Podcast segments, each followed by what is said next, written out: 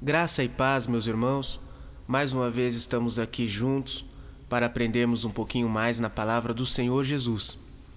E hoje vamos ler um verso que se encontra no livro de 2 aos Coríntios, a carta que o apóstolo Paulo escreveu, 2 aos Coríntios, capítulo 4, e o verso de número 16, que nos diz assim: Por isso não desfalecemos, mas ainda que o nosso homem exterior se corrompa, o interior, contudo, se renova de dia em dia, porque a nossa leve e momentânea tribulação produz para nós um peso eterno de glória muito excelente.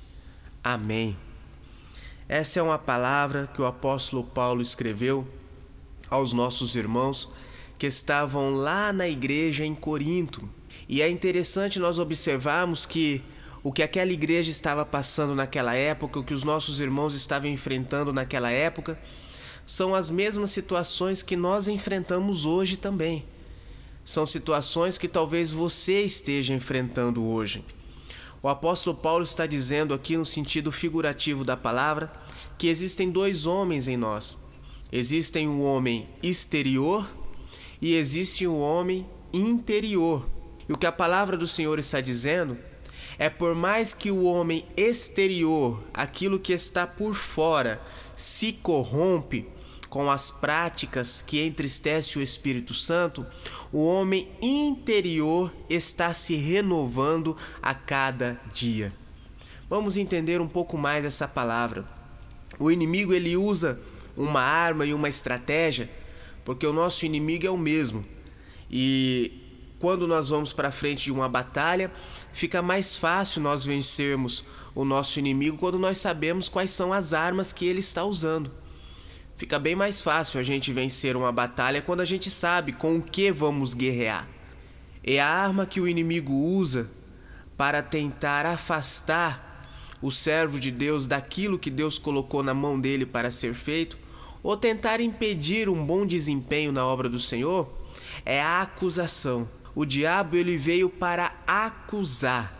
Ele fica o tempo todo procurando uma brecha, procurando algo, procurando alguma coisa que foi feita para tentar te acusar. E ele sabe o peso que é o sentimento de culpa, ele sabe o que que gera a acusação. Quando você se sente acusado, você não tem mais força de ir para a igreja, quando você se sente culpado, você acha que Deus não está olhando para você. Quando você se sente culpado, você fica com vergonha até mesmo de tentar fazer aquilo que Deus tem colocado na sua mão para você realizar. E é isso que o inimigo quer. Ele quer lembrar você dos seus erros, ele quer lembrar você do seu passado para que você possa parar de fazer aquilo que Deus colocou na sua mão. Ele quer tentar impedir você nessa caminhada. Ele fica colocando na sua mente que para você não tem mais jeito. Ele fica colocando na sua mente que aquilo que você cometeu não há saída e não há perdão. E meu irmão, isso não passa de uma grande mentira. A Bíblia nos diz que quando você se arrepende e confessa a Deus os seus pecados, a Bíblia nos fala que os nossos pecados são lançados no mar do esquecimento e Deus não se lembra mais dele. Deus não está interessado naquilo que você fez ontem, Deus não está interessado no seu passado, Deus não está interessado no erro que você cometeu no seu passado. Deus quer saber do seu presente e o futuro está nas mãos dele. Quando você se arrepende de todo o seu coração e pede perdão a Deus, Deus ele não se lembra mais daquilo que foi feito. Levanta essa cabeça, deixa esse sentimento de culpa de lado, porque Deus já te perdoou. Se você se arrependeu de todo o seu coração, e a Bíblia diz que aquele que se arrepende e deixa alcança a misericórdia. Se você se arrependeu de todo o seu coração, meu irmão, levanta a tua cabeça e acredita no Senhor Jesus, porque não há acusação, não há seta, não existe palavras que o inimigo possa lançar sobre a sua vida para tentar te derrubar, para tentar fazer você parar, para tentar fazer você olhar para trás. Olha o que diz: Por isso não desfalecemos. Mas ainda que o nosso homem exterior se corrompa, o interior, contudo, se renova de dia em dia. Quem é que renova o nosso homem interior? É o Espírito Santo de Deus. Você tem que colocar na sua cabeça é a misericórdia do Senhor que é a causa de nós não sermos consumidos. É por causa da sua misericórdia que hoje estamos vivos, é por causa da sua misericórdia que hoje você está aqui ouvindo essa palavra. Então, meu irmão, não se preocupe, por mais que você ache que o seu homem exterior praticou coisas que hoje você se envergonha, não se preocupa com isso não, porque o Senhor Jesus é quem perdoa os nossos pecados e ele já te perdoou. E toda vez que o inimigo lançar seta para você ficar lembrando daquilo que você fez no passado, repreende em nome de Jesus e diz ao diabo: você está me lembrando do meu passado, mas eu irei lembrar você do teu futuro, que é que te espera, que é no lago de chofre e fogo queimando pela eternidade. Aleluia! Não abandone a sua recompensa eterna, meu irmão, por causa da intensidade da dor que você está sentindo hoje. É a sua fraqueza que permite que o poder da ressurreição de Cristo lhe fortaleça a cada momento. Todas as vezes que você se vê fraco, meu irmão, o Espírito de Deus fala: Meu filho, você é fraco, mas eu estou contigo. Meu filho, você pode achar que você é fraco, mas sou eu quem te sustenta com a destra da minha justiça. É o Senhor Jesus quem nos fortalece, meu irmão. Repreende esse sentimento de culpa, deixe ele de lado, levanta a tua cabeça, vai trabalhar para o Senhor Jesus, porque Deus já te perdoou. Ouça bem as minhas palavras. Deus já te perdoou. O Senhor Jesus, ele já te perdoou. Para de ficar sofrendo à toa, para de ficar se martirizando, para de ficar achando que para você não tem mais saída, não tem mais jeito.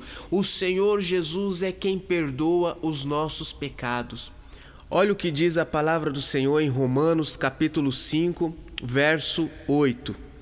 Mas Deus prova o seu amor para conosco em que Cristo morreu por nós, sendo nós ainda pecadores. Logo, muito mais agora, sendo justificados pelo seu sangue, seremos por ele salvo da ira.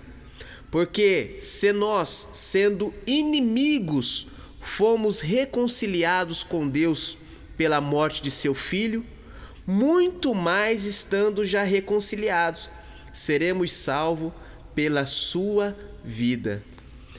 Antes, quando éramos pecadores, antes do sacrifício de Jesus, Deus enviou seu filho por amor a nós. Agora imagina só, depois de tudo que Jesus passou na cruz do Calvário, de todo o sofrimento, você acha que Deus irá condenar você, sendo que você já se arrependeu e já pediu perdão para Deus? Deus ele amava você antes do sacrifício de Jesus.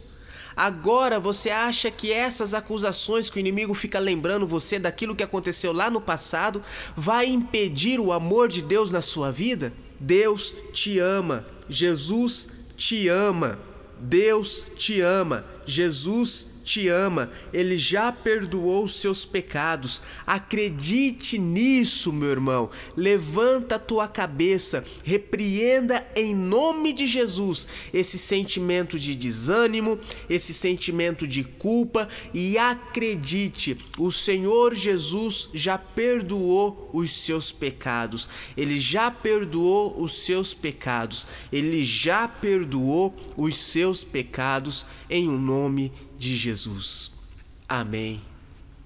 Vamos orar ao Senhor nesse momento aí onde você estiver, curva a sua cabeça e feche os seus olhos. Meu Deus e meu Pai, mais uma vez estamos aqui para falarmos com o Senhor. Eu te agradeço por esta palavra, meu Pai, e eu quero pedir ao Senhor Jesus, ao teu filho que está ouvindo esta palavra, que está ouvindo essa mensagem, com esse coração amargurado, com esse coração triste e angustiado.